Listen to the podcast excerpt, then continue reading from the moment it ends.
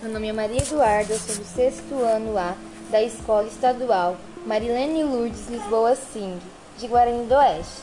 Hoje eu vou falar um pouco sobre o livro O Poço de Visconde, de Monteiro Lobato.